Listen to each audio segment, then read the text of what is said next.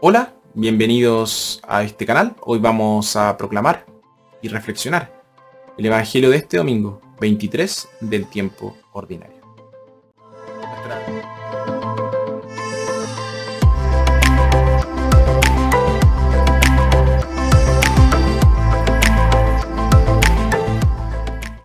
Nuestra primera lectura tomada de sabiduría sin el don de la sabiduría divina seríamos completamente incapaces de poder comprender los misterios del universo, el significado de la historia y la mente de Dios. Nuestra segunda lectura, tomada de la carta del apóstol San Pablo a Filemón. Pablo insta a Filemón a aceptar a Onésimo, su antiguo esclavo, como hermano. Y nuestro Evangelio, tomado de Lucas, ser discípulo de Jesús implica renunciar a uno mismo y debemos estar preparados para aceptar el costo. Evangelio de nuestro Señor Jesucristo según San Lucas. Caminaba con Jesús un gran gentío.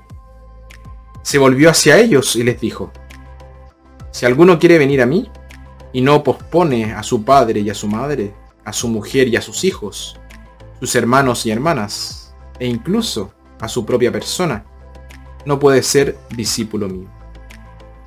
El que no carga con su propia cruz para seguirme luego, no puede ser discípulo mío. Cuando uno de ustedes quiere construir una casa en el campo, no comienza por sentarse y hacer las cuentas para ver si tiene para terminarla, porque si pone los cimientos y después no puede acabar la obra, todos los que lo vean se burlarán de él, diciendo, este hombre comenzó a edificar y no fue capaz de terminar. Y cuando un rey parte a pelear contra otro rey, ¿no se sienta antes para pensarlo bien? ¿Podrá con sus 10.000 hombres hacer frente al otro que viene contra él con 20.000?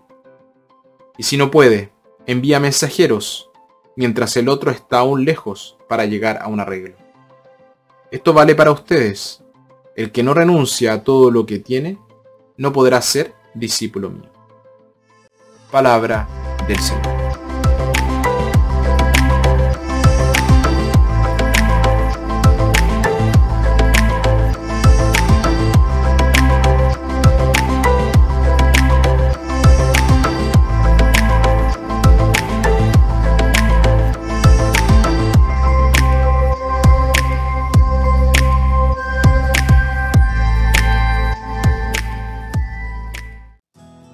En el Evangelio vemos que Jesús no ocultó la realidad a sus discípulos.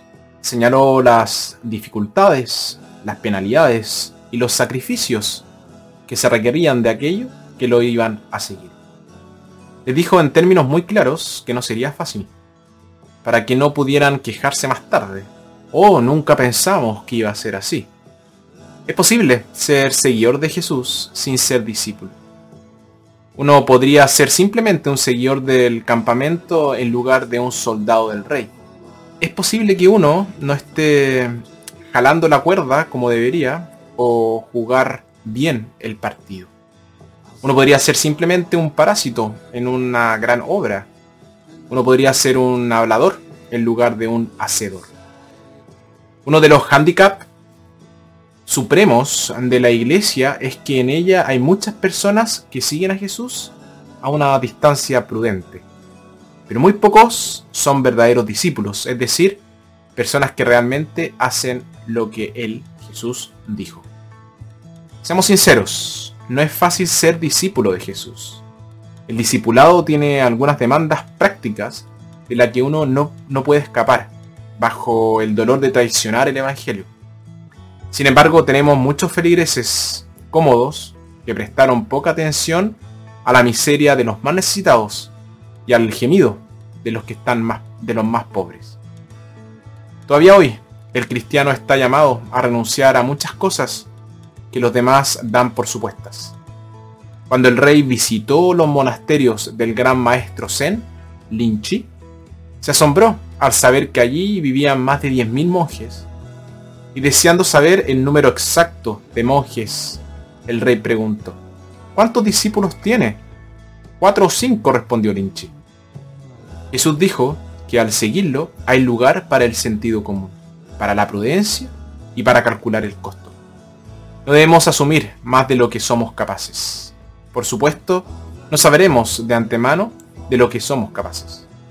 Podemos subestimarnos o sobreestimarnos a nosotros mismos. Es posible que necesitemos un desafío para sacar lo mejor de cada uno de nosotros. Podemos sacar ánimo del ejemplo de los apóstoles.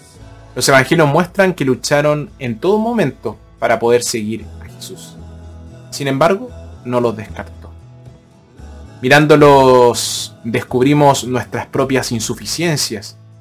El Evangelio ofrece esperanza a los cristianos que fracasan. El arrepentimiento y una segunda oportunidad siempre son posibles. Jesús es muy generoso con su gracia hacia aquellos que esfuerzan por responder a su hermoso llamado.